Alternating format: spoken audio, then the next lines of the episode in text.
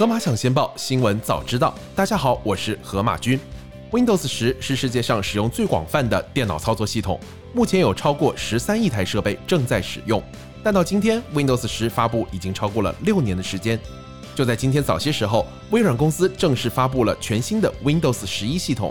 新系统的早期预览版预计将于下周面向应用开发者发布。功能上，微软宣布 Windows 十一系统将支持 Android 应用程序，用户可以通过亚马逊应用商店进行 APP 的下载。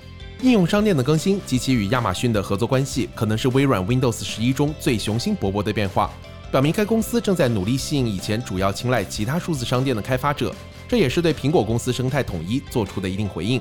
这是微软六年来首次推出全新的 Windows 系统，也是微软系统十年来最重要的升级。同时，微软游戏服务 Xbox 也被直接整合进了全新的 Windows 十一系统。发布会上，微软展示了 TikTok 在 Windows 十一上运行的情况。